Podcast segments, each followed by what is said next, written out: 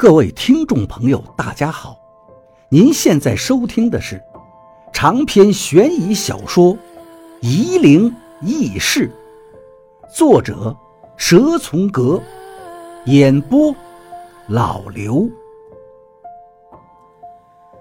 第二百五十章，王八面无表情，我们俩呆呆的站着。我掏出赵一二留给他的两本书。拿出那本《清明志》，扔到他身前。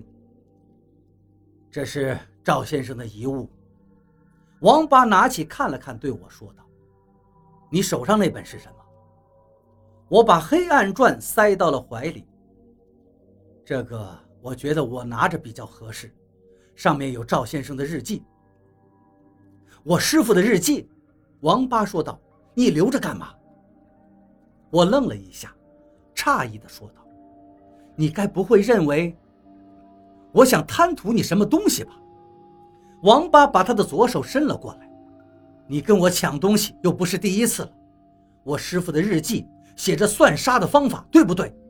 我看着他手上残缺的食指，一时无语了。那个妇人不仅仅挑起了王八内心的愤怒，把王八一直压抑在内心深处的仇恨、嫉妒。猜忌都挑拨出来了，他已经压抑不住了。王八自己已经控制不住这些阴暗的情绪，看他现在的样子，他也根本不想再压抑了。我对他说道：“从今以后，你我各走各的，你当你的术士，我不阻拦你的大好前程。你做得到吗？”王八冷笑。你难道不也是要做个神棍吗？我，我用手指着自己，我怎么会？可是我突然发现，指着自己的食指，也只有一半。我不禁呆住了。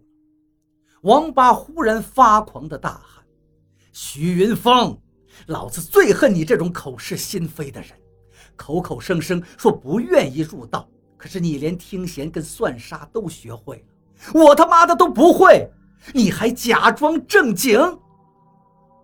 我我我口吃起来，脑袋里乱成一锅，我不知道该怎么跟他解释。师傅真是偏心呐！王八恨恨地说道：“他为什么不教我？你学不会的。”我摇摇头。他其实也不会。哼！王八又是一声干笑。你觉得自己有天生本事，很拽是吧？我无论怎么努力都赶不上你是吧？不是，不是。我诺诺的说道：“我不会当术士的，我不想。”放你的屁！王八骂道：“你还说你不想？你跟我一样。”也回不了头了。你胡说！我也骂起来。我没有，你没有。王八捡起一块镜片给我。你好好看看你的眼睛吧。为什么？我本能的避开镜片。我为什么要看眼睛？你没觉得你现在的视力越来越不好？王八慢慢的说道：“可是你好像并不在乎，你的眼睛。我眼睛怎么了？”我喊道。“你自己照照吧。”王八不屑的说道。“我不看。”我不知道发生了什么。还记不记得我刚拜师的时候？王八说道。他告诉我一件事情。我想起来。我眼睛曾经出过毛病。你的眼睛是双瞳。王八终于说出来了，我心头掠过一层寒意。我听说过这个典故，宋朝有个镇鬼的道士黄长，就是双瞳。这个和入道有什么关系？我问道。你还在装蒜？王八喊道。在老河口，方卓就看到你是双瞳了。你那个时候就已经学会了听弦，你还说你不想当术士。我对方卓喊道：“是真的吗？”方卓看见我跟王八吵架，早就吓呆了，哪儿还敢说话呀？只是傻傻地看着我们。方卓，你告诉他，王八喊道：“是不是真的？”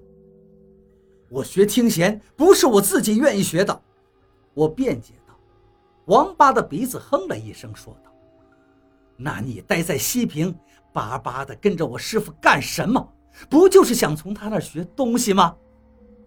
我冲到王八身前，揪住他的领口道：“你他妈的说什么？”王八用拳头在我肚子上揍了一拳，我用脚在他小腿上一踩，王八就跪了下去。把我的脖子一扣，我们两个人都倒到了地上。我翻到他身上，用手摁着他的脖子，喊道：“赵先生被楚大缠着的时候，你他妈的在哪儿？”王八喊道：“都是你，不是你，我师傅怎么会丢了魂魄？”我心头一凛，王八突然发力，翻身骑到了我身上，如法炮制，把我的脸也摁到了地上。赵先生被楚大整得生不如死的时候，你在哪儿？我骂道：“都是你，都是你！”王八喊道：“要不是你，师傅的魂魄就不会留给少督府。你他妈的和金仲就是商量好了来对付我跟师傅的。”没有，我辩驳道：“我从没有这么想过。”王八突然站了起来，我也爬了起来。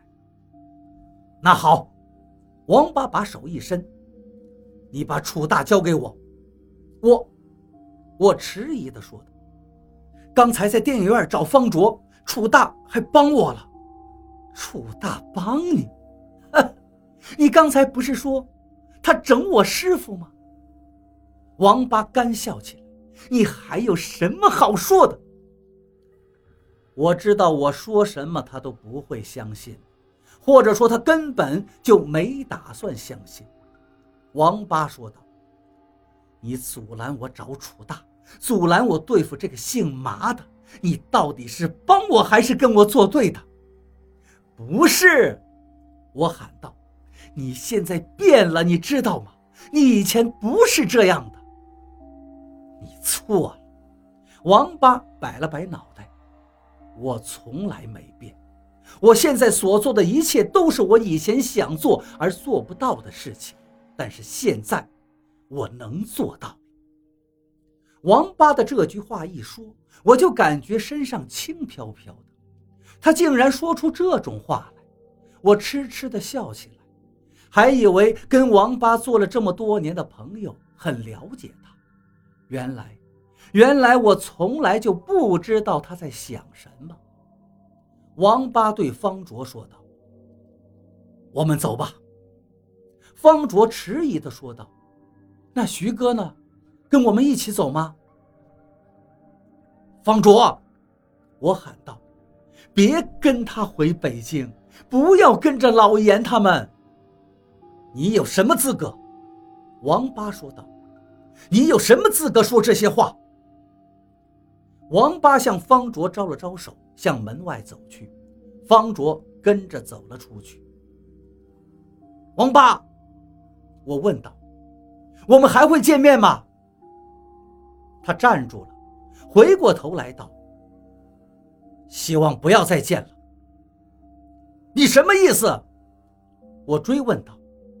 王八边走边说道：“你自己明白。”我站立不动，呆了好久。我对自己说道：“这下好了，疯子，你以后永远都是一个人了，哈哈，一个朋友都没了。”我走到江边的夜市摊儿，董玲果然还在，坐了一张桌子。看见我来了，对着夜市摊子老板说道：“把火锅点起来吧。”他又走了，我坐了下来。嗯。董玲递给我一个碗筷，吃饭吧，我都饿了。董玲开始吃起来，我却没什么食欲。他，我想说话。别说了，董玲拦住我。这家土鸡做的不错的。看到董玲都坦然地面对王八的不辞而别，我觉得自己连个女人都不如。现在已经是半夜了，夜市还很热闹，可我跟董玲就只是吃着火锅，一句话都不说。长江上的轮船汽笛悠扬，我抬头向长江看去。江面上的轮船灯火一片模糊，看来我真的要配一副眼镜。